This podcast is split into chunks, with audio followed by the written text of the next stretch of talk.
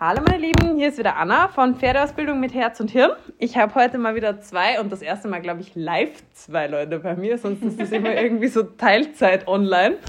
Ähm, und zwar die liebe Iris Hoch. Iris ist Biologin, Mentaltrainerin bzw. systemische Coach, systemische Coaching, sagt ja, ich Coachin. Sogar gegendert hier. Alles korrekt hier.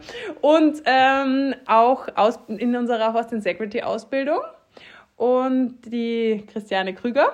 Ja. Christiane ist Osteopathin, Trainerin und TCM-Therapeutin und vor allem auch äh, Founder der von My Horse, My Horse Coach, genau, ja. ähm, Seite. Ja. ja. das hättest du schon wieder vergessen und unterschlagen. Vielleicht wollt ihr euch einfach mal ganz kurz selber vorstellen, mal kurz was zu euch sagen. Mhm. Ähm, ja. Genau, schieß es doch gern. mal los. Ja, also ich bin die Iris und ich habe jetzt, also bin Pferdemensch von seit meinen ersten Gedanken, glaube ich. Bin Pferdebesitzerin jetzt auch schon seit 40 Jahren ungefähr und halt immer auf der Suche nach der perfekten Gymnastizierung und gesund erhaltenden Training für mein Pferd so in der klassischen Reitkunst. Wie wir alle halt, ja, verzweifelt auf der Suche. Genau das und bin jetzt extrem froh, wirklich mit dem Horse Tensegrity Training und diesem tensegralen Faszienansatz endlich mal das gefunden zu haben, was ich eigentlich wirklich seit Jahrzehnten, kann man mhm. mir schon sagen, suche. Und ähm, ja, habe da wirklich das große Glück, in, bei der Ausbildung dabei zu sein und meinen Amado jetzt auch nach diesem Prinzip zu trainieren, seit eineinhalb Jahren jetzt mhm. gut. Und von meiner Ausbildung her, von meiner ursprünglichen Ausbildung her bin ich eben Molekularbiologin, habe dann aber lang im Healthcare-Bereich, im Marketing gearbeitet und auch Führungsverantwortung gehabt, da Teams geführt mhm. und habe dann danach mich selbstständig gemacht, nachdem ich noch eine ähm, Ausbildung eben zum Mentaltrainer und zum systemischen Coach gemacht habe. Das ist echt ein schwieriges Wort, finde ich. Ja, systemischer Coach. Und vor allem, man kann es echt schlecht gendern. Aber das stimmt. Ich, ja. Mentaltrainerin und Coach bin ich einfach. Ja, ja. super. Und biete auch pferdegestützte Trainings an mhm. und ja, habe halt in, auch in dieser Welt der, meines Mentaltrainings quasi, sehe ich einfach so extrem viele Parallelen zwischen mhm. eben physischer Tensegrity ja. und mentaler Tensegrity. Mhm. Und aber da, darüber werden wir dann später noch mehr reden. genau. Ja, ich bin die Christiane. Hallo, schön, dass wir mit dir hier quatschen dürfen. Ähm, ich kann mich eigentlich der Iris nur anschließen. Ich bin sehr froh, dass ich jetzt auch diesen Weg in diese Tensegrity-Bubble so ein mhm. bisschen gefunden habe. Ähm, ich bin ganz ursprünglich gelernt Tierarzthelferin, war lange Zeit in der Kleintiermedizin und habe dann mal einen Ausflug eben in die Humanmedizin gemacht mhm. und habe ein paar Jahre in der Schmerzklinik gearbeitet, ähm, in der Verwaltung, aber auch mit den Patienten und den Therapieplänen. Und ähm, mir war aber von vornherein klar, dass ich nicht Tierarzthelferin bleiben will, sondern mein Weg wird definitiv, ursprünglich wollte ich ganz klassisch Physiotherapie und Osteopathie machen, mhm. habe das nebenberuflich gemacht und habe aber dann während der Ausbildung schon gemerkt, so ja, ich, ich kratze da immer nur so ein bisschen an der Spitze vom mhm. Eisberg. Ähm, und ja, eigentlich haben alle Pferde, die ich anfassen, blockiertes ISG und ja, mir war halt nicht so ganz klar, warum ist das so oder es kann doch nicht einfach so sein, dass es so ist. Ich muss doch nicht einfach. Muss das genau, so sein? Genau, muss das so sein? Und gibt es da vielleicht auch andere Wege, als ja. alle zwei Monate da irgendeinen Therapeuten zu rufen? Das kann ja nicht die Lösung mhm. sein. Und ich kann ja auch nicht das Bewegungsgefühl mit meiner Behandlung ja. verändern. Also da hatten wir auch neulich ein schönes Bild. Ähm, ich bringe halt dadurch den Stein wieder ins Rollen, beziehungsweise ich glätte halt die Rollbahn wieder so ein mhm. bisschen und kann den Stein wieder anschubsen. Aber wenn der Stein gar nicht mehr rollt oder gar nicht weiß, wie er rollen kann, mhm. dann bringt mir halt auch die Osteopathie nichts. Und so bin ich so ein bisschen in diese Trainingsgeschichte mhm. vor Jahren schon reingerutscht und ja, bin dann letztlich äh, in dieser tensegralen Welt gelandet. Mhm. Und ich fühle mich da nicht nur wohl, weil es halt so Sinn macht für mich und sich gut anfühlt, sondern auch, weil die Leute eben dieses Verständnis und diese Empathie mitbringen. Mhm. So, wir haben alle irgendeine Geschichte mitgebracht und alle irgendeinen einen Weg hinter uns mhm. gebracht und standen an einem Punkt, wo es geht, fuck, es geht nicht mehr, ich brauche irgendwie Antworten. Und das ist halt das Schöne, weil das hier so aufgefangen wird und alle Leute irgendwie sich so äußern und so sein dürfen, wie sie sind. Und das, da fühle ich mich einfach unfassbar wohl. Ja. Das ist echt schön. Ja. Das finde ich auch. Also das finde ich auch tatsächlich sehr, sehr angenehm. Also ich finde, gerade in der Reiterwelt hat man ja schnell mal so ein bisschen diese Stutenbissigkeit oder mhm. dieses das oh, darf ja. nicht und das darf nicht. ja. Und, und das tatsächlich, da schließt sich ja schon fast, da können wir ja schon fast ansetzen, genau. das ist ja fast wie aufgelegt. Ähm, weil das ist genau das, wo wir ja hinwollen. Wir wollen heute ein bisschen über das Thema Mental Tensegrity sprechen. Was ist das? Was heißt das? Und ich finde, genau da fängt es eigentlich schon an. Und das ist ja eigentlich ein sehr großer, also eigentlich ist das ein Kompliment an die Leute, die das auch machen und scheinbar ja auch wirklich tief verstanden haben, mhm. dass die ganze Community da ja. es schafft, sehr ja. offen zu sein und auch, und das finde ich auch gerade so schön, dass das halt sehr reitweisen und gruppenübergreifend Voll. ist, ja. weil es ist am Ende des Tages völlig schnurzpiep, was das Pferd für einen Job hat. Wenn es nicht gut aufgestellt ja. ist, sei das jetzt körperlich oder mental oder auch der Reiter, hm, genau. ähm, ist es völlig wurscht, ob du jetzt am Ende springen willst ja. oder ob du äh, klassische Dressur oder Rinderarbeit machen ja. möchtest. Ja. Ihr habt ja, das ähm, kann ich dann alles noch verlinken, ihr habt ja da diverse ähm, Angebote auch und vor allem auch einen Live-Webinar. Da, mhm. Den Termin, den schreiben wir auch in die, in die Shownotes ja, mit rein. Das habt ihr auch schon mal gemacht und das fände ich jetzt mal total spannend, da so ein bisschen reinzuschnuppern. Was, was, was macht ihr in dem, was, worüber sprecht ihr in dem Webinar? Beziehungsweise was waren auch die Hauptdinge, die die Leute interessiert? Also, mhm. was haben die Leute mit reingebracht? Das ist ja immer das mhm. Spannende in so einer Sache. Genau. Also, bei dem Webinar mhm. geht es halt genau um diese Parallelen zwischen physischer äh, mhm. Tensegrität, und psychischer, mhm. also mentaler Tensegrität. Mhm. Und eben wie eingangs schon gesagt, mir ist halt das extrem aufgefallen von Anfang an, was für große Parallelen es da gibt, auch zum systemischen Ansatz. Also ich bin mhm. ja auch systemischer Coach. Das und magst du mir das vielleicht mal ganz genau, kurz erklären? Da geht es eben darum, dass man die ähm, Themen, die ein Klient mitbringt ins mhm. Coaching, im äh, im gesamten System sieht. Also mhm. jeder Mensch, wir alle sind Teil mehrerer Systeme, mhm. also des Systems Familie, des Systems in dem Beruf, in dem wir sind, des Systems in unserer Reiterbubble, das sind alles Systeme und die greifen mhm. alle in, ineinander und sind alle wiederum Teile von größeren Systemen. Also das ist wirklich so bis zum Universum unendlich. Wow. okay. Richtig groß. und von dem her, also das ist ja schon, finde ich, eine sehr offensichtliche Krass. Parallele. Ja zum Tensegrity-Modell. Mhm. mhm. Also es gibt Elemente, die in diesem System mhm. sind und das ganze System funktioniert nur dann gut, wenn jedes Element in seiner guten Rolle, an seinem guten mhm. Platz, in seiner guten Funktion ist. Und so wird eben in diesem Coaching-Ansatz auch der Klient betrachtet mhm. quasi. Und wenn der Themen mitbringt, schaut man sich immer an, in welchem Umfeld treten Krass. die Themen auf und so weiter. Und, und eben schaut sich auch die Rolle des Klienten an. Also mhm das schon mal eine riesengroße, eine riesengroße mhm. Parallelität. Und dann eben auch diese, dieses Prinzip, dass ja natürlich ein gesunder Geist oder ein gesunder Körper funktioniert nur mit einem gesunden mhm. Geist, also das geht Hand in Hand und ist nicht voneinander abkoppelbar. Und deswegen funktioniert eben auch Tensekrität. Also meiner Meinung nach ist physische Tensekrität zur Vollendung, Vollendung gibt es nicht, wissen wir auch alle, ja. aber in, in, in großer Form nur dann möglich, wenn ja. eben auch der Geist aufspannbar ist. Aufspannbar ja. ist eben, also da gibt es endlos viele Themen und das mhm. versuche ich halt, es war gar nicht so leicht, ja, das, tatsächlich, ja. das, das, wirklich in ein, in ein, wir haben jetzt ungefähr zwei Stunden dauert das mhm. Webinar, das wirklich auf zwei Stunden einzukondensieren mhm. sozusagen, weil es so viele Themen gäbe und ich habe mich halt bemüht, da erstmal diese Parallelen oder dieses Hand in Hand von Körper und Geist herauszustreichen und dann die Parallelen wirklich herauszustreichen. Und bis hin zu den physischen Basic Move in einen mentalen Basic Move, mhm. also dem einen mentalen Basic Move entgegenzustellen, woran kann man arbeiten, damit man eben sich mental tensekral aufspannen kann sozusagen. Mhm. Und in, in Wahrheit ist ja Tensekrität nichts anderes als Resilienz. Weil mhm. das ist die, ja. die, Fähigkeit, mit Druck umzugehen, ja. mhm. unter Druck weiter gut zu funktionieren, sozusagen. Mhm. Also das, ja, stimmt. Das ist eigentlich ein ganz guter, ist halt ganz im, guter Vergleich. Im Detail ausgearbeitet.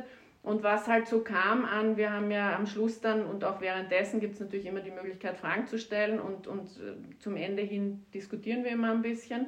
Und da kommen halt dann so Themen wie äh, bewusste Inkompetenz, mhm. Micromanagement und das sind halt genau das sind die Themen, das sind die Herausforderungen quasi, mit denen unser Geist umgehen muss in, diesem, in dieser ganzen Pferdewelt mhm. und nicht nur in der Pferdewelt. Ja, ich wollte wollt gerade sagen, ja. der Pferdewelt. Also deswegen, das ist ja kein Thema, das jetzt nur für Reiter gedacht ist. Eigentlich mhm. ist das ja Aber es ist halt ja. ein schöner Zugang über genau. dieses Thema, ja. weil die Leute schon mal offen sind. Und ich meine, das, das, lässt sich ja alles so mannigfaltig verbinden. Alleine schon, was du jetzt über das, da ist bei mir schon wieder losgelaufen, ähm, wenn du dieses Systemische nimmst, das kannst du ja eins zu eins auf die Pferde übertragen. Ja. Was hat das Pferd in der Herde für ein Standing? Was sind genau. da für Interaktionen dazwischen? Wie sich jedes Pferd mit jedem Menschen unterschiedlich genau. dann wieder verbindet und auch wieder was anderes ausstrahlt und macht und tut. Und, ja, und auch dieses, das Pferd-Mensch-Paar oder mhm. Pferd-Reiter-Paar ist ein System. Mhm. Und, und eben, das ist, auch das kann man nicht getrennt voneinander betrachten. Es ist, da hat das Pferd eine, eine mentale Komponente und eine physische Komponente und der mhm. Mensch eine mentale Komponente und eine physische Komponente. Und alles das bildet ein tensegrales System, mhm. finde ich. Und letztlich ist ja auch das der Grund, warum Pferdearbeit so persönlichkeitsbildend ist. Ja. Weil sie uns nicht nur, also ich mag eigentlich den Vergleich, sie sind wie ein Spiegel nicht so gern, weil im Spiegel sieht man nur das, was man selber sieht. Genau. Die sind wie eine Taschenlampe. Die scheinen in die Ecken, die wir selber schon gar nicht mehr erkannt das haben. Ja. Und äh, kehren so unser Innerstes nach außen. Und die Probleme, die wir mit den Pferden haben, sind eigentlich die Thematik, die wir in unserer eigenen mentalen Einstellung mhm. irgendwie finden oder in irgendwas festgefahren sind. Und dann sind wir auch wieder beim Thema neurologische Autobahnen. Ist es ein physiologischer Prozess oder ist es ein mentaler Prozess, wo, sich, wo ich mir auch erstmal meine, meine Hirnautobahn wieder durchschlagen genau. muss, dass ich da mhm. wirklich ein, ein, Denkmuster mir anders einspeichere. Also deswegen genau. passt das alles. Genau, eben auch die Prozesse, wie man dann mit diesen ähm, Kompensationen, die man dann entwickelt, mental wie mhm. physisch umgeht, das ist alles ganz ähnlich. Auch, dass man, wie man die dann löst, wie man die, dass man ein, ein äh, neue gute Denkmuster mhm wie dort Bewegungsmuster ja. anbieten muss und ja. die dann üben muss und die dann eben die neurologischen Autobahnen ausfahren muss, ja. damit das dann zum Standard wird. Das ist alles genau dieses. Das Schritt. ist ja das, was man so oft, was du, was wir vorher kurz hatten mit dem auch, wo du erzählt hast mit der Schmerzklinik. Ja. Das ist ja der Standard. Also ich finde, das ist so ein, also das ist ja recht offensichtlicher, noch nicht wahnsinnig. Ähm, mental schmerzhaft meistens. Ähm, da muss man noch nicht zu tief in seine eigene Müllkiste hineinschauen. Bei Schmerzgedächtnis, da hat man vielleicht einfach mal eine Verletzung gehabt ja. und jetzt hat man sich halt so körperlich darauf, beim Pferd ja eins zu eins das Gleiche. Mhm. Natürlich hat das auch schon was Mentales, aber das ist meistens noch nicht mit den krassesten ja. psychischen Traumen verbunden. Aber jetzt mal das rausgepickt hast du ja genau das. Du hast etwas, was zu einem Verhalten führt, weil Körper hat abgespeichert, aha, ist ungut, warum auch immer, sei es nur wegen, der, wegen dem Schmerz oder mhm. sei es wegen was anderem. Ähm, und dann bist du vielleicht wie der Körper, kommt einer und ne, der Osteopath kommt und sagt, so, jetzt bist du wieder in der Lage, dieses Gelenk in mhm. vollem Ausmaß zu verwenden und dein Körper sagt, genau. Nee, das machen wir nicht. Ja. Das, das war nie gut. Das war noch nie eine gute Idee. Ja?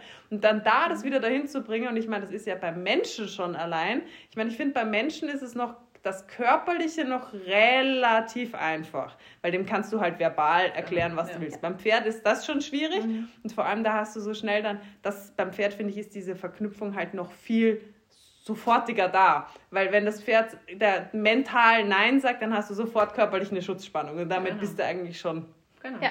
verratzt. Ja? Genau. Und ähm, kannst du mal vielleicht, weil das ist sicherlich auch spannend gewesen mit dem in der Schmerzklinik, weil ja. wenn, wie lange habt ihr die Leute da so da gehabt? Das geht ja nicht von hm. heute auf morgen. Nee, nee, nee. Also es ging, es war unterschiedlich, aber meistens so zwei, drei Wochen. Also irgendwas mhm. zwischen 17 und 21 Tagen in der Regel. Mhm. Manchmal gab es auch Fälle, die dann verlängert haben manchmal welche, die schon schneller wieder heim konnten, aber das war so der, der Standardprozess. Das ist aber jetzt nichts, was pauschal immer so ist, mhm. sondern das ist natürlich von Klinik zu Klinik ein bisschen unterschiedlich, je nach ja. Konzept. Aber das passt auch wieder zu diesem systemischen und Mental Tensecrity Ansatz. Man kann dadurch fast so, also das System, was wir hatten oder wie man sich das vorstellen kann, ist fast so ein bisschen nochmal rausgezoomt. Also wir behandeln da, das nennt sich ein multimodales Konzept, das heißt multimodal verschiedene Ansätze, um dem Patienten zu helfen. Mhm. Also der kriegt dann nicht einfach nur Physiotherapie und irgendwie Schmerzmedikamente, mhm. sondern noch ein paar andere Bausteine werden angeguckt. Und das Ganze funktioniert nach dem sogenannten biopsychosozialen Modell. Das ist ein anerkanntes Modell aus der Humanmedizin, wo gesagt wird, okay, dass Gesundheit und oder entsprechend Krankheit ähm, von verschiedenen Faktoren abhängig ist und mhm. diese Faktoren sich aber eben auch gegenseitig beeinflussen. Und sie haben diese Faktoren in diese drei Bereiche biologisch, psychologisch und sozial eingeteilt. Mhm. Und dann in der Schmerzmedizin schaut man sich dann an, okay, in jedem einzelnen Bereich wie sieht da mein eigener Teufelskreislauf aus und wie mhm. kann ich den vielleicht in etwas positiver, in eine positive Spirale mhm. beeinflussen. Und biologisch sind halt dann so klassische Geschichten wie ähm, genetische Faktoren, also Depressionen können ja zum Beispiel auch genetisch vererbbar mhm. sein. Ähm, Schizophrenie ist auch ein Gendefekt zum Beispiel im Gehirn oder auch klassisch ähm, andere körperlichere Faktoren, mhm. also eine Allergie oder ja. jetzt, wenn wir das auf den Pferdebereich übertragen, PSSM, MIM. Mhm. Die, der, der Tonus und die Mobilität, das sind angeborene Sachen. Dann die psychologischen Faktoren sind, okay, sind wir wieder reingezoomt im Thema Resilienz.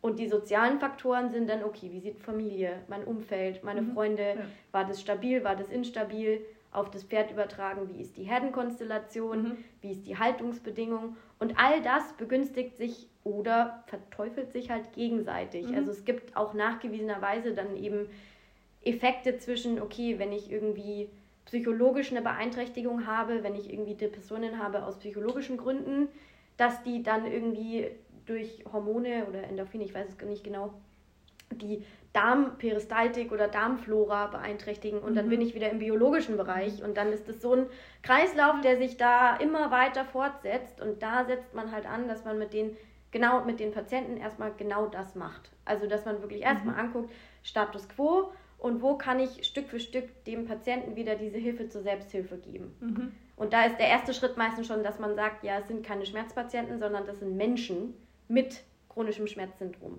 Das sind keine Depressiven, sondern das sind Menschen, die halt Depressionen haben, aber nicht so gebiased, nicht so der Stempel da drauf, mhm. sondern dass man die da erstmal wieder wegzoomt und hey, was hast du denn sonst noch so? Was machst du denn sonst noch so? Also in welchen Momenten hast du den Schmerz, wann hast du nicht den Schmerz und wie mhm. kann man, genau. Und während dieser Zeit in der Schmerzmedizin ist es mir halt aufgefallen, wie krass das einfach mit der Pferdewelt übereinstimmt. Also wie, wie sehr ich daraus profitieren kann und immer wieder dann auch mal rauszoomen kann, okay, welche Faktoren kann jetzt der Besitzer und kann ich als Trainer und Therapeut beeinflussen?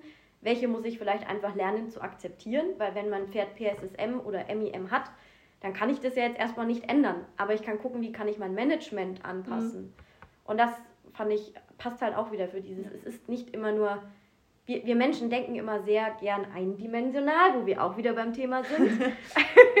ja. ähm, wir wollen immer so eine Ursache-Wirkung, einen Wirkfaktor oder eine Ursache haben, die zu dem ja. und dem und dem und dem geführt hat. Und das, das wäre aber auch echt schön einfach. Ja, genau.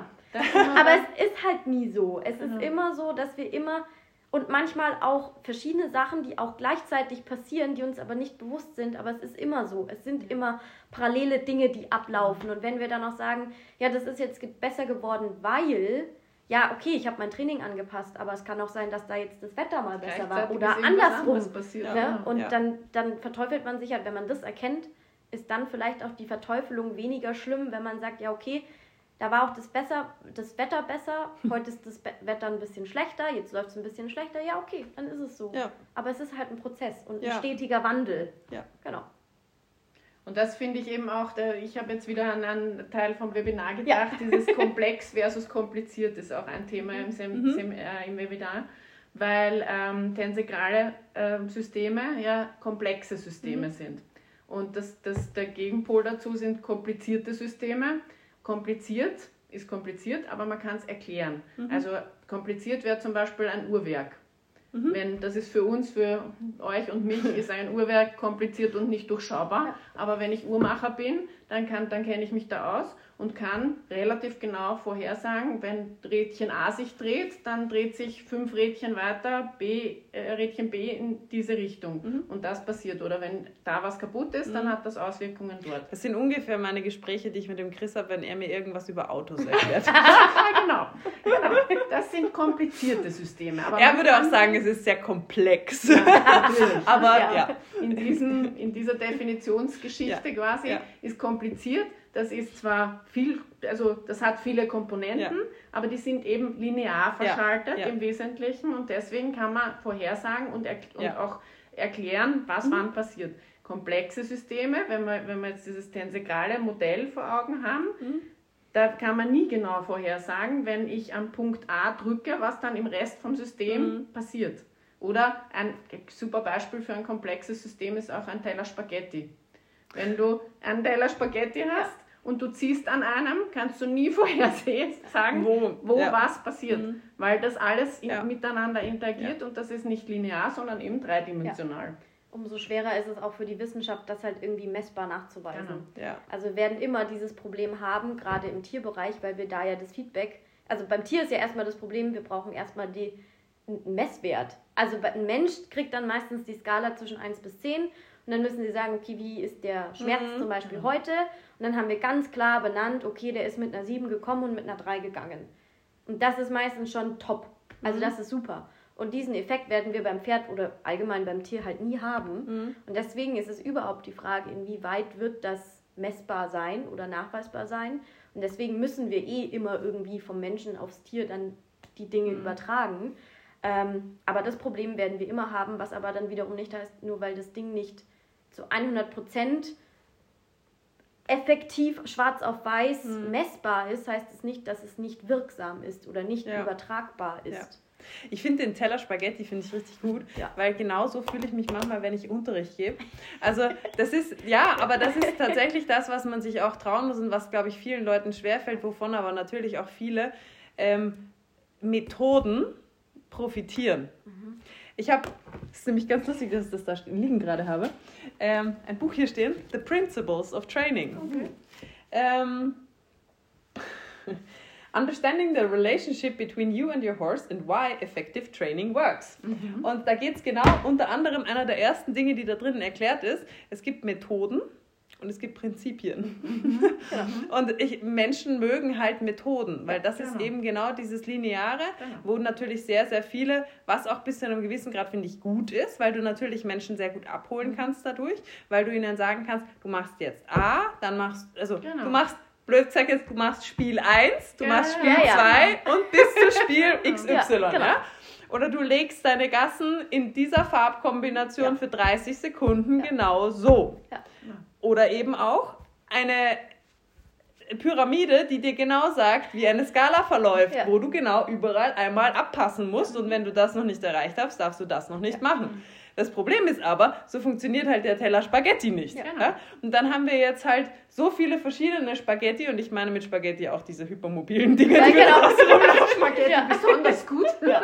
die am besten noch zu weich gekocht sind. Genau. Und sich dann so, ja. Und dann haben wir auch noch irgendwie äh, die, also ne, Pferde, wir haben Reiter, wir haben Trainer, wir haben äh, diese ganzen Umweltfaktoren, die da dazukommen und dann funktioniert das Ganze halt einfach schon nicht mehr. Ich meine, im Groben und Ganzen ist es natürlich gerade am Anfang immer schön, wenn man so einen groben Weg vorgeben mhm. kann. Aber was du vorher gesagt hast, du trainierst und was war jetzt noch alles? Hat das Pferd gut geschlafen? Hat seine Mineralien gefressen? Hat es in der Herde vielleicht Dresche gekriegt? Ist der neue Freund vielleicht doch nicht so cool, wie man gedacht hat? Ist es mal weggerutscht? Äh, hat das Heu nicht so gut geschmeckt? Hat sich irgendwie, weiß ich nicht, irgendwo einen Tritt abbekommen? Ist das Wetter vielleicht doch ein bisschen zu windig gewesen? Bla bla bla bla bla. Genau. Und da ist der Reiter noch nicht mal mit eingeflossen. Genau. Ja? Weil für den liegt dieselben Faktoren. Ganz genau. Auf den ganz genau. Ja?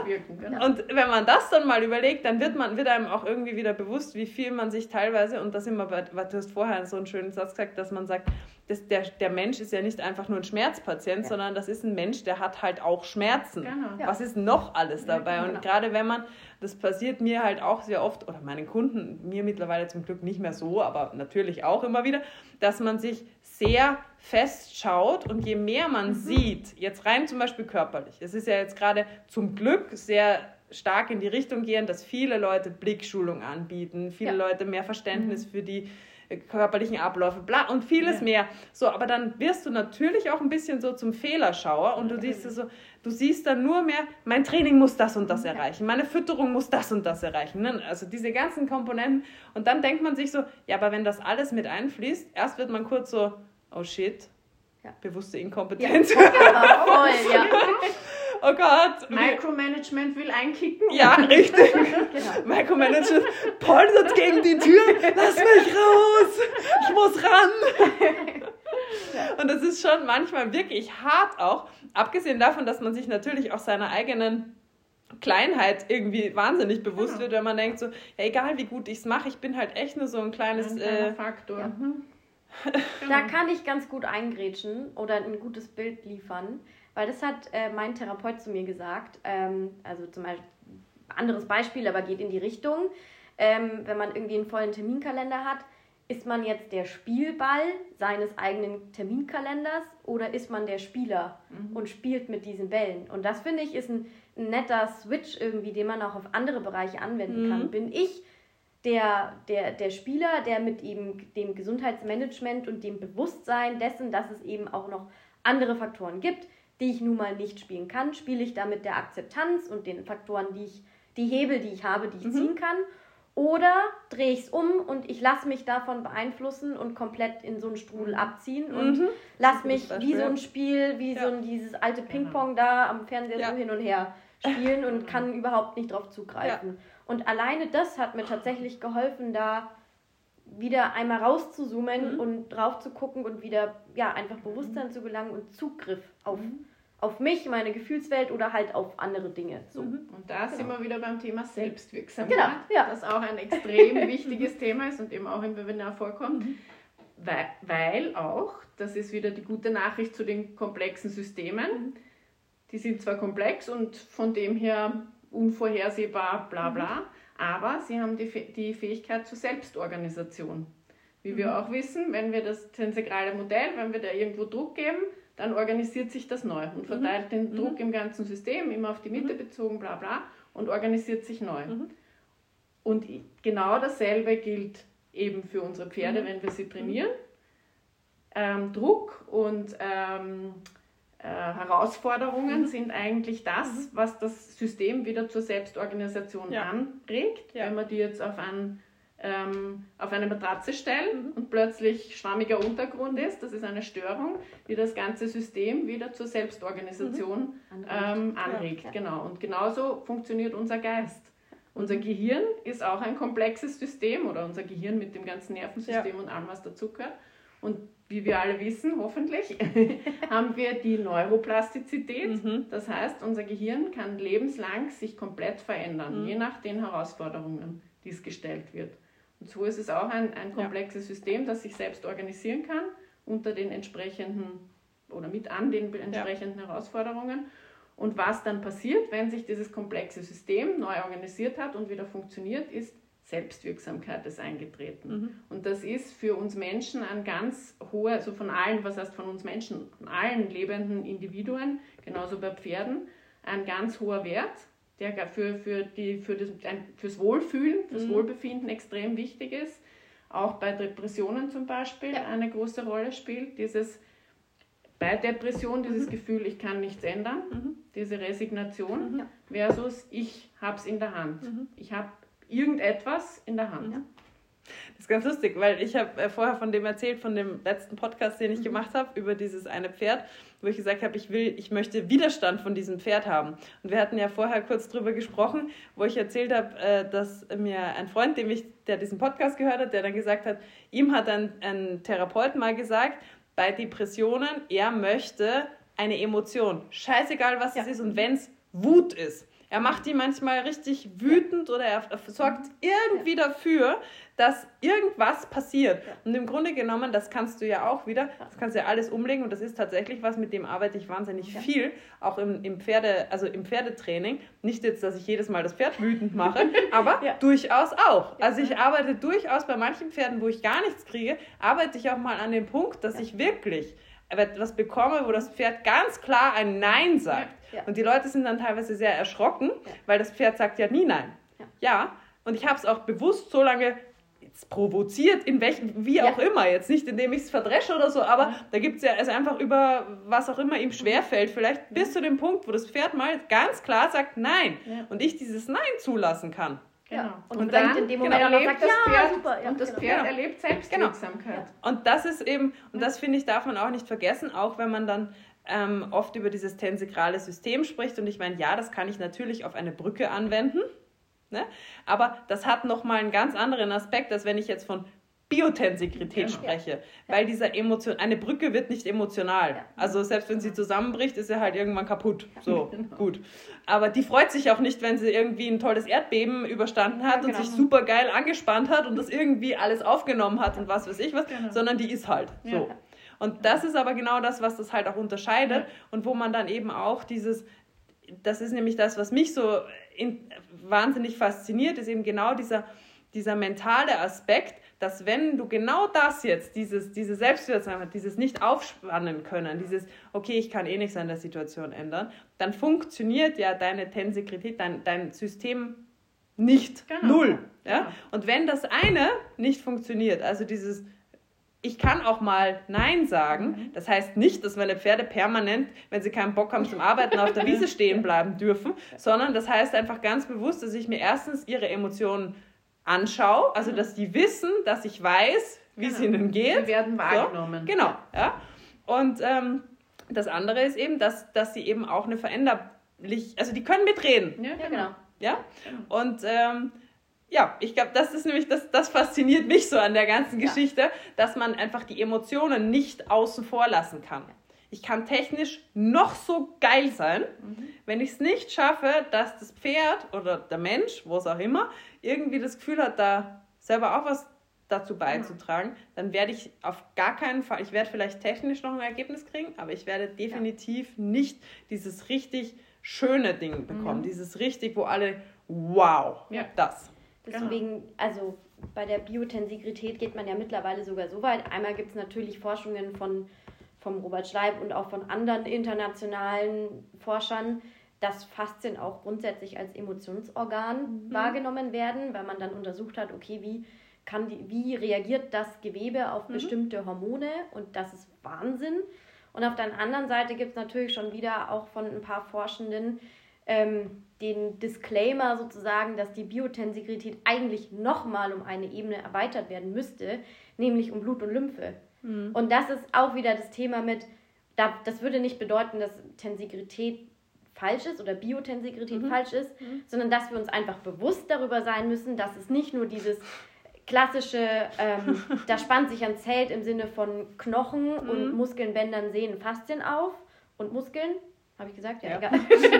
ähm, sondern dass da ja auch noch was dazwischen ist mhm. und wir das, das natürlich auch noch Einfluss darauf hat. Mhm. Und deswegen ist es ja gar nicht falsch, dass sie sagen, ja Moment, wir müssen das auch noch mit reinnehmen, mhm. weil dann haben wir auch wieder die Hormone mit mhm. dabei, mit Blut, Lymphe und so weiter.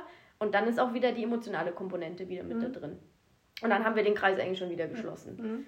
Und was da ein ganz schönes Bild ist, bezüglich warum ist es so wichtig, da auch mal die, die Pferde oder Menschen da überhaupt mal überhaupt eine Emotion raus, rauszukitzeln. Ich kann das aus eigener Erfahrung vielleicht so ein bisschen berichten, weil ich selber ab und an mit depressiven Episoden zu, ich will nicht sagen kämpfen, sondern zu leben habe, mhm. weil es halt so ist. Ähm, und es ist halt, man redet schon drüber, immer mehr, aber man will das halt öffentlich nicht so sagen, weil das dann gleich so, so ein Stempel ist. Und gerade auf Social Media ist es so ein Thema von, das ist dann meine, mein Persönlichkeitsmerkmal und ich kann mich nur darüber identifizieren. Und das will ich nicht. Also das gehört dazu und ich habe auch Therapiesitzungen und so weiter, aber das, ich bin ja noch viel mehr als das und das mhm. möchte ich halt nicht irgendwie, so möchte ich nicht wahrgenommen werden. Trotz alledem finde ich halt diesen, diesen Austausch wichtig, weil es halt Leuten die Angst davor nimmt. Mhm. So, das sind ganz normale Menschen. Das ist wie jemand, der halt irgendwie auch eine Allergie oder sowas mhm. hat, wofür er nichts kann. Es mhm. ist halt so. Und bei mir zum Beispiel ist es so, also das fand ich ein schönes Bild, was ich halt, womit ich das zum Beispiel meinem Freund oder meiner Schwester zum Beispiel erklärt habe ich bin hochsensibel, das heißt, ich nehme die Welt immer sehr, also verschiedene Reize, sehr, sehr mhm. schnell wahr und bin dann auch schnell überreizt. Das ist bei jedem Menschen immer ein bisschen anders. Bei mir sind es eben gerade Emotionen oder mhm. so zwischenmenschliche Sachen, die ich immer, wo ich sehr feine Antennen habe und dann aber auch schnell überreizt bin. Und man kann sich das vorstellen, wie jeder Mensch hat so einen bunten Farbtopf an Emotionen und normalerweise sind es normale Farben und bei mir sind diese Farben immer super knallig. Also so mhm. richtig Neonfarben. Und in depressiven Episoden oder andersrum, wenn ich mal einen schlechten Tag habe oder wenn andere Menschen einen schlechten Tag haben, dann sind in diesem Farbtopf halt so mal Matsch und Schlamm und Graufarben. Das mhm. ist dann kacke, aber es wird halt dann auch irgendwann wieder besser. Eine depressive Episode aber ist, da sind keine Farben mehr. Also da ist dann wirklich auch kein Schlamm und Grau und Matsch, sondern das ist dann schwarz-weiß und so eine graue Suppe. Mhm. Und da dann wieder zu sagen, okay, da, also daraus wird dann auch logisch, warum dann der Mensch sagt, okay, ja, dann möchte ich halt jetzt mal irgendwie eine Emotion da wieder rein, mhm. dass ich aus diesem grauen Farbtopf mal wieder einen Farbtupfer reinkriege. Mhm. Und aus einem Farbtupfer wird dann langsam wieder ein bisschen mehr und dann wird es bunter und bunter mhm. und bunter und bunter und dann kommt man da langsam wieder raus. Und das ist jetzt, also das ist jetzt bei mir ein Beispiel. Das kann mhm. sein, dass das bei anderen Menschen ganz anders aussieht, aber ich finde, das hebt ganz schön den Unterschied raus zwischen, was ist eine Depression und was ist mal ein schlechter Tag. Weil das mhm. muss man sich halt auch ganz oft anhören mit, ja, stell dich halt nicht so an. So, ne? Das ist, es wird, jeder hat mal einen schlechten Tag, ja, aber das ist was anderes. Also, mhm. und da hilft auch nicht einfach mit, ja, komm, steh da drüber, es wird schon wieder besser. Das hilft dir in dem Moment nicht. Und ich halt glaube auch an einem schlechten Tag, also an einem schlechten Tag, dann hast du aber trotzdem, dann ist es ein schlechter Tag. Ja. Also schlecht genau. ist, ist, scheiße ja. oder ist traurig oder ja, genau. ist äh, was weiß ich ja. was. Da ist man sauer, angepisst, mhm, frustriert, aber das sind alles Emotionen. Ja, genau. Ne? Und also in diesen Schwarz-Weiß-Phasen, bei mir ist es so, mir ist einfach alles egal. Also man kann es, Depressionen sind ja wirklich auch wieder sehen, bei jedem Menschen anders aus. Gibt es mhm. in x verschiedenen Varianten, Ausprägungen und so weiter. Und bei mir hält sich das wirklich sehr in Grenzen. Also ich mhm. hatte nie irgendwie dieses klassische, was man dann im Kopf hat, selbstverletzendes Verhalten oder suizidale Gedanken, denkt man immer, hatte ich nie. Habe ich auch mhm. nicht, bin ich auch nicht gefährdet, aber trotz alledem habe ich das. Mhm. Und bei mir ist halt das Krasse, dadurch, dass mein Farbtopf immer so bunt ist und übersprühend ist, ähm, ist halt die Differenz zu Schwarz-Weiß bei mir sehr groß. Mhm. Entsprechend ist quasi diese Fallhöhe für mich immer extrem schwer damit dann umzugehen, als vielleicht für jemand, der das irgendwie anders wahrnimmt. Und in diesen Schwarz-Weiß-Phasen ist mir halt auch einfach alles egal. Also ich kann dann, ich, also ich merke es halt meistens daran, dass über Dinge, die ich mich sonst freue, freue ich mich halt nicht mehr. Aber ich ärgere mich auch nicht. Also es ist halt so eine Nulllinie. Ja, genau. So, so kein Ausschlag. Genau, es ist, kein Trau es ist keine Trauer. Mhm. Also das ist so das Einzige, was da sich vielleicht noch, was am einfachsten ist. Eine Trauer oder so, bei mir zumindest, dass ich dann so irgendwie mal weine. Und meistens ist auch das der Punkt, wie, also das habe ich auch mal in einem anderen Podcast gehört, das ist wie, so ein Pinkelbedürfnis der Seele. Und dann muss ich mal die, muss ich das Pipi halt, muss ich mal wieder aufs Klo gehen für die Seele. Und dann, dann meistens geht es dann auch wieder. Mhm. Also es ist nicht immer so einfach und ist jetzt auch nicht, dass ich das irgendwie jeden Monat mal habe, mhm. sondern es ist halt ja. längere Episoden. Aber es ist halt so. Und mittlerweile das Gute bei mir ist, ich kann, ich funktioniere in Anführungszeichen dann noch mhm. weiter im Alltag. Es gibt Menschen, da ist das nicht mehr so. Mhm. Aber vielleicht hilft es, dass man da jetzt mal drüber redet, dass das normal ist. Also, dass es halt Menschen so gibt und dass es mhm. vielleicht auch Menschen, denen man das nicht ansieht, äh, ja, die damit zu kämpfen haben. Und jeder hat so sein Päckchen zu tragen. Und bei mir gab es zum Beispiel auch nicht dieses klassische, boah, ich hatte da ein Trauma und ich wurde mhm. irgendwie misshandelt oder das und das und das ist passiert und dann ging es los oder so, sondern das hat sich so eingeschlichen. Ich wollte gerade sagen, ich glaube, genau. das kann einem auch relativ schnell so passieren. Ja, genau. Also, dass das halt so äh, nach ja. und nach und nach ja. kommt. Genau. Und wenn ich mir dann zum Beispiel jetzt einfach nur mal kurz wieder die Parallele zu dem Pferd ziehe, ich habe ich hab so oft das Bedürfnis zu heulen, wenn ich mit manchen Pferden arbeite, weil ich einfach, die sind so durch. Ja. Also, und das ist aber so normal für uns auch geworden und ich finde es auch ganz schlimm ich weiß gar nicht mehr in welchem Podcast oder wo ich das mal gehört habe, dass, da hat irgendjemand gesagt, die Pferde sind so leise geworden. Mhm, also voll. man hört einfach in Stellen auch nichts. Natürlich haben Pferde nicht so wahnsinnig viele, also die unterhalten laut, sich ja nicht wahnsinnig ja. laut oder so. Ja. Ähm, aber dieses ganze Wiehern, ja. unterhalten, blubbern, also das auch, das, das hast du wirklich fast nicht. Und es ist halt auch irgendwie jetzt kommt das Fohlen auf die Welt, dann hat es seine Mama, dann kommt es irgendwann von der Mama weg, dann hat es, wenn es Glück hat, kommt es irgendwie auf die Fohlenkoppel, dann wird es irgendwann von der Fohlenkoppel und dann geht so dieser schleichende Prozess los. Ja? Ja. Es hat so es kommt dann ja. vielleicht irgendwo hin zum Anreiten, da ist es schon mal das erste Mal von seiner Kumpelherde weg. Das ist schon mal recht ein einschneidendes Erlebnis. Dann lass es noch ein relativ gutes. Anreiten sein, was ja auch schon oft vielleicht nicht ganz so vonstatten geht. Dann kommt es wieder irgendwo hin zurück und dann hast du ja auch leider oft diese Wechsel und so weiter und so fort. Oder lass es halt mal wirklich in die Hose gehen, es wird geschissen angeritten, dann kommt es in den Boxenstall hinein, dann kommt es nicht mehr wirklich auf die Koppel, dann ist es vielleicht schon ein bisschen speziell, weil es hat mhm. sich beim Anreiten ja schon schwierig gezeigt, dann hat es schon diesen Stempel Stempel da drauf, das ist ein kleines Assi. Ähm, und dann geht diese Spirale los. Ja? Und dann ist das irgendwann, wenn du Glück hast, ist es dann irgendwann dieses Pferd, was nichts, also der Mensch Glück hat, mhm. dann ist das Pferd, ja, der ist jetzt mittlerweile ist der ganz brav. Mhm. Ja, und ich will jetzt nicht dagegen sagen, das gibt, ich habe ja auch viele Kunden, die genau solche äh, Pferde dann übernommen und die sagen, ja, mittlerweile ist das alles kein Problem mehr. Aber das heißt nicht, dass dieses Pferd nichts mehr sagt, sondern das ist halt dann okay, man hat jetzt ein fröhliches Pferd, das ja. vielleicht auch mal, ich finde zum Beispiel, überhaupt nichts Schlimmes, wenn ein Pferd mal, keine Ahnung, wenn man es rennen lässt, mal einen Bocksprung macht oder mein so. Gott, also nein, ne, das ja, ist jetzt die Frage, mega, ja. ist der Bocksprung, weil das ist ja auch schon oft genau. so dieses, ist der Bocksprung, weil der, weil der Schmerzen hat, weil er eigentlich nicht weiß, wie er sich gut irgendwie aufspannen kann, oder ist es einfach, ich hatte zum Beispiel mal in einem Kurs, ähm, es war eigentlich ganz süß, weil das war, das Pferd war eigentlich ziemlich gut gearbeitet. Das hat einfach so ein bisschen im, im, im Trapeziusbereich oben ein bisschen geklemmt und wir haben den so ein bisschen freigemacht. Sie wollte dann halt auch am dritten Tag, war das glaube ich, noch reiten. Und das war ganz lustig, weil das Pferd hat auch eigentlich echt ziemlich das hat von Natur, also das hatte, ich weiß nicht mehr, ich glaube Shivering hatte der oder was. Mhm. Ja, also der war wirklich gut hingestellt, aber das war halt so sein Ankerpunkt, wo er mhm. sich immer ein bisschen festgemacht hat. und dann sind wir so angaloppiert das erste Mal und das Pferd hat schon so ein sehr gut angaloppiert, also wirklich schön über den Rücken rund, hat sich angehoben. Und sie war schon ganz happy und ich dachte schon so, gut, also schön. Und sie so, wow, das war voll gut. Und ich habe mir schon gedacht so, ah, okay. Und schon, beim zweiten Mal hat er schon so ein bisschen mit dem Kopf geschlenkert mhm. beim Angaloppieren. Und dann habe ich gesagt, pass nur ein bisschen auf. Und dann sind wir irgendwie galoppiert, ich weiß gar nicht mehr. Und dann hat er einen Bocksprung rausgelassen und sie ist runtergefallen. Und sie ist am Boden gelandet und hat gesagt, boah, das hat mich jetzt echt gefreut. Und ich war so, okay, also ja. ich verstehe, was du meinst. Ja? Und sie hat gesagt, das ist so krass, weil das Pferd hat früher schon auch oft gebockt. Also, was, nein, das ist völlig falsch. Das hat sie nicht gesagt. Sie hat gesagt, der macht schon im Gelände mhm. mal, dass er sich irgendwie mal vor was aufregt oder mal so einen Bocker macht oder irgendwas. Aber das ist nie ein Problem zu sitzen, weil einfach diese Aufspann das kam nie so durch. Diese so. Energie. Genau, und jetzt ist es halt dann einmal das, und das ist halt so ein schmaler Grad, weil ich tatsächlich manchmal, wenn ich so Pferde habe, die sich im Galopp zum Beispiel einfach nicht trauen, sich so mhm. aufzuspannen. Und die fangen dann so an, sich so rund zu machen. Mhm. Ich lobe das, aber das ist halt echt so ein schmaler Grad zwischen, okay, mach dieses ja. dumm, dumm, ja, ja. dumm, dumm und wird wie, also das muss natürlich der Mensch dann auch in der Lage sein, wieder so ein bisschen ähm, genau. mitzunehmen. Aber das, wie bin ich jetzt eigentlich auf die Idee gekommen? Was habe ich jetzt gesagt?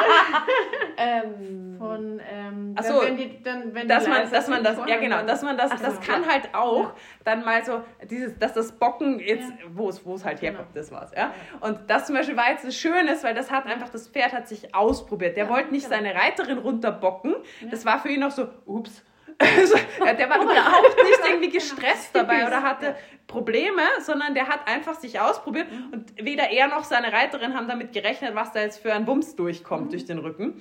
Und äh, das sind halt so Sachen, wo ich sage, da muss, damit muss man dann halt natürlich auch entsprechend umgehen können. Man muss erkennen können, ist es ein gutes ja. sich ausprobieren oder ist es ein, das arme Pferd hat richtig ja, Probleme genau. und deswegen bockt er jedes Mal beim Angaloppieren, zum Beispiel. Aber in dem Fall war die Reiterin dann auch mental sehr äh, tensegral Total. wenn sie sich freuen konnte. Total. Die hat sofort umrissen, was Sache war. Und das ist nochmal ganz, finde ich auch ein ganz spannender Aspekt, weil du vorher gesagt hast, mit dem Emotionen speichern, da, da, da. Mhm ähm, das ist was, das habe ich ganz oft, weil ich ja auch viel mit jungen Pferden und ihren Reitern und so weiter tue. Und das ist ja, äh, was heißt das, dass Emotionen wo gespeichert sind? Mhm. Ja, du hast die Hormone, aber du hast natürlich auch einen entsprechenden ähm, Muskeltonus in dem Moment, wo du, ne, und das, ja. dieses führt dich dann wieder zu der Emotion. Genau. Und ähm, ist immer so ein Beispiel, was ich den Leuten gerne bringe, wenn sie sich über irgendwas aufregen, was ihr Pferd jetzt gemacht hat. Beispiel, was weiß denn ich, was das Pferd hat sich erschreckt und man ist runtergefallen und alles ist hoch emotional und bla bla bla.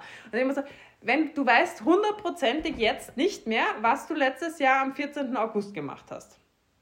Außer es war irgendwas. Ja, ja. Aber du wirst dich, keine Ahnung, an Dinge wie deine Hochzeit, den ersten mhm. Kuss, ein Kind oder mhm. die Geburt von deinem Pferd, wenn es dabei war, oder mhm. irgend sowas, was halt richtig emotional war, das hast du sofort wieder da. Ja.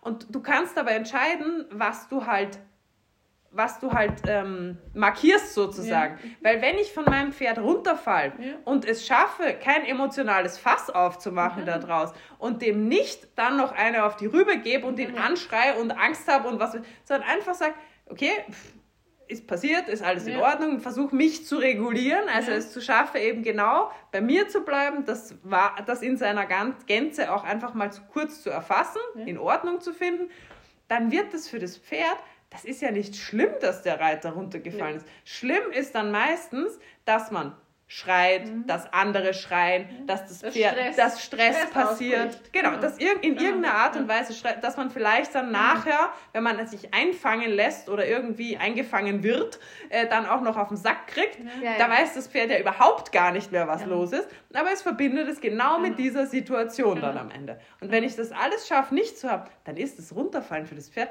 ja, putz dich auf, setz dich wieder rauf ja, und weiter ja, geht's, genau, ja? Genau. Und das, also ich kann schon verstehen, dass man selber als Mensch dann, also dann kommt halt erstmal diese Schocksituation, man hat Adrenalin, wenn man irgendwie runtergefallen Absolut. ist. Mhm. Und dass man aber dann das, diesen Moment auch kurz zulässt und dann nicht selber diese Mauer aufbaut, sondern kurz auch zulässt, in diesem Moment zu sein, weil sonst sind wir wieder genau in dem Beispiel, was du mit dem Fohlen gerade gesagt mhm. hast, mit es kommt ein Moment, wo ich mir die Mauer einbaue, dann kommt noch einer mhm. und dann noch einer und dann, das sind dann diese kleinen Momente, wo, wo wie es zum Beispiel dann auch bei mir war, weil ich halt einfach nie gelernt habe, mit diesem emotionalen, bunten Neonfarbtopf umzugehen. Ich, wo, mir war nicht mehr bewusst, dass ich den habe. Und mhm. also das war erstmal Schritt eins, so, ach krass, ja stimmt, so dieses Verständnis ja. wieder für mich selber. Mhm. Und dann halt auch in der Situation, wenn ich jetzt als Mensch runtergefallen bin, okay, also wenn jetzt meine Reitschülerin irgendwie runtergefallen mhm. ist, Verständnis. Wenn du weinen musst und du gerade Angst hast, dann weine. Das ist okay. Mhm. Dann gehen wir jetzt diese Situation gemeinsam durch.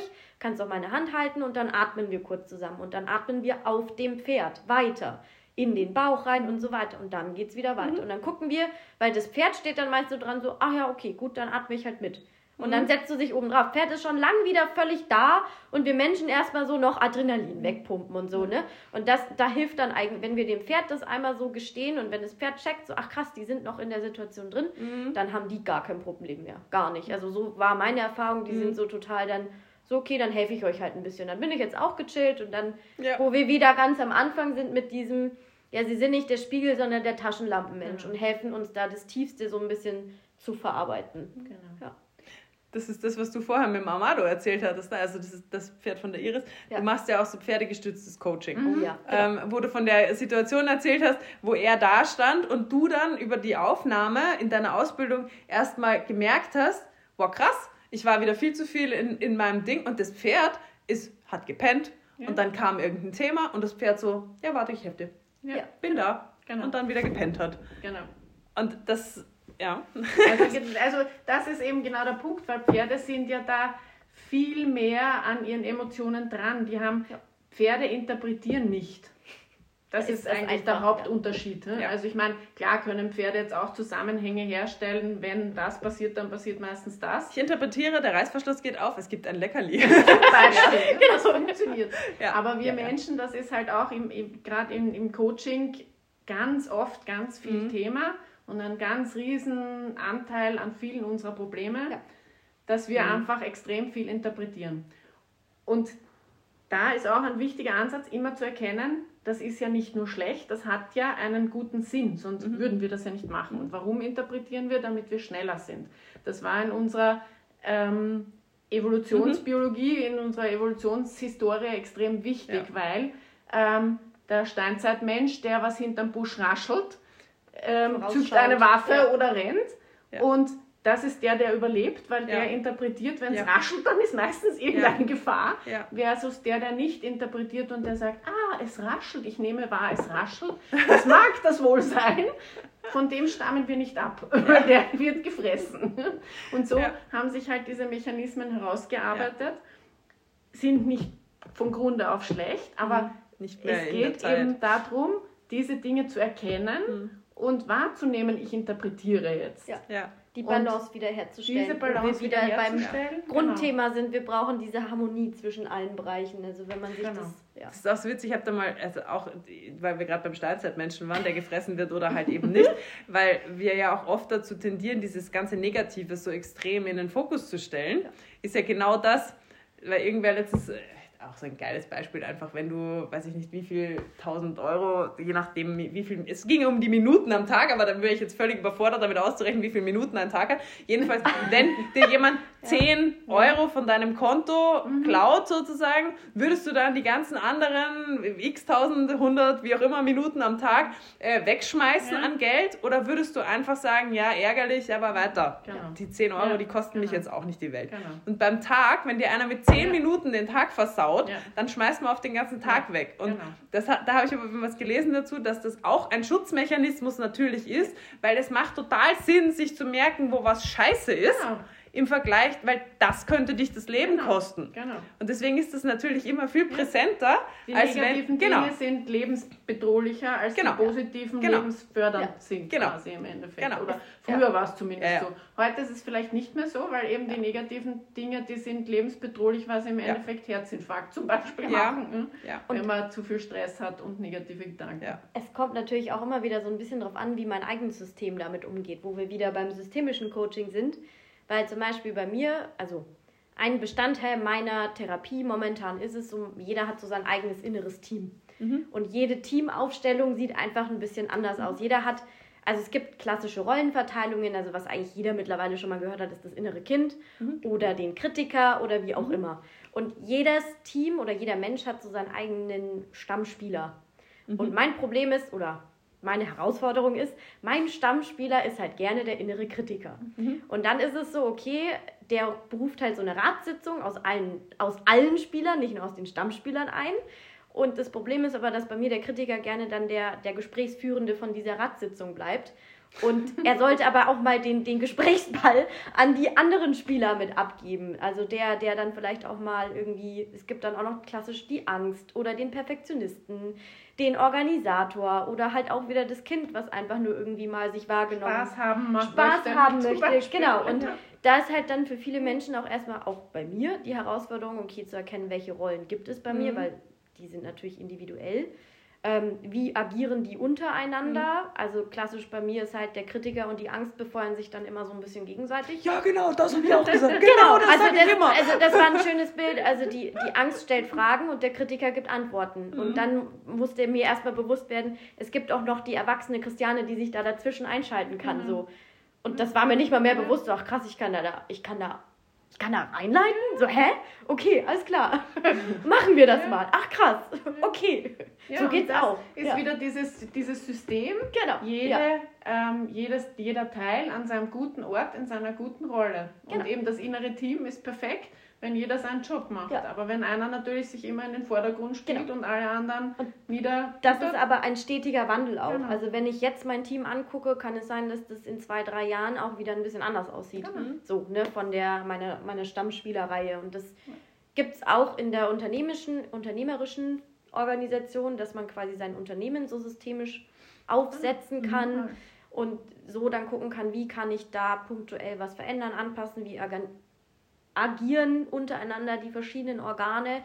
Und das ist halt super spannend, auch ja. das erstmal überhaupt im eigenen Leib so ein bisschen mitzuerfahren, dann an den Pferden mitzuerfahren, mhm. dann das auch in einem Unternehmen mitzubekommen.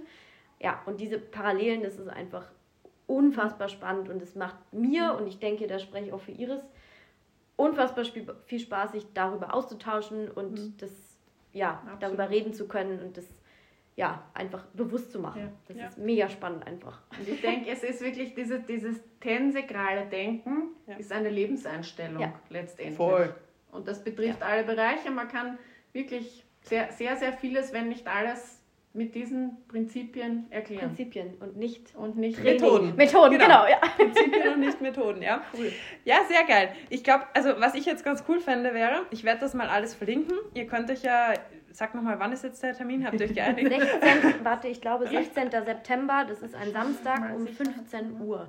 Also jedenfalls, ich werde das ja. einfach mal äh, genau. verlinken, dann könnt ihr euch da ja schon mal, das ist gratis, das ist auf Instagram, könnt ihr euch einfach mal... Das ist nicht gratis. Nee. Also habt ihr nicht einen Live-Termin auch Nein, mal? live also, hatten wir schon. Die live gibt Habt ihr den online? Ja, ja, bei mir auf dem Profil. Ah, okay, genau. dann verlinke ich mal das genau. und dann ähm, verlinke ich das Webinar. ein bisschen was, aber nicht viel. Nee, also die, die Instagram-Lives kann man sehen, das genau. waren ja. zwei Termine, da sprechen wir über mhm. so ein paar Themen, auch vor allem genau. über ähm, Micromanagement mhm. und genau.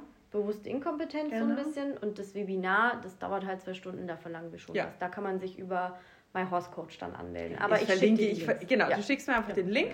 Und ähm, was ich nämlich ganz cool fände, wäre, weil ich meine, das ist ja jetzt absolutes Kratzen an der Oberfläche mhm. gewesen, wenn wir da jetzt Fragen dazu haben. Wir werden da einen Post dazu machen mhm. und ähm, wenn da jetzt Fragen dazu kommen, dann können die ja das ja einfach da unten drunter schreiben mhm. und dann können wir das ja vielleicht ein bisschen thematischer nochmal aufteilen, dass wir einfach ja. nochmal, wenn da zu bestimmten Themen was kommt, nochmal einen Podcast oder zwei dazu ja. aufnehmen. Dann yes, oder? machen wir nochmal ein Meetup in Österreich. Ja, ja klar. ja, vielen Dank, Anna. Super, sehr gerne. Hat mich sehr gefreut. Tschüss, baba. Ciao.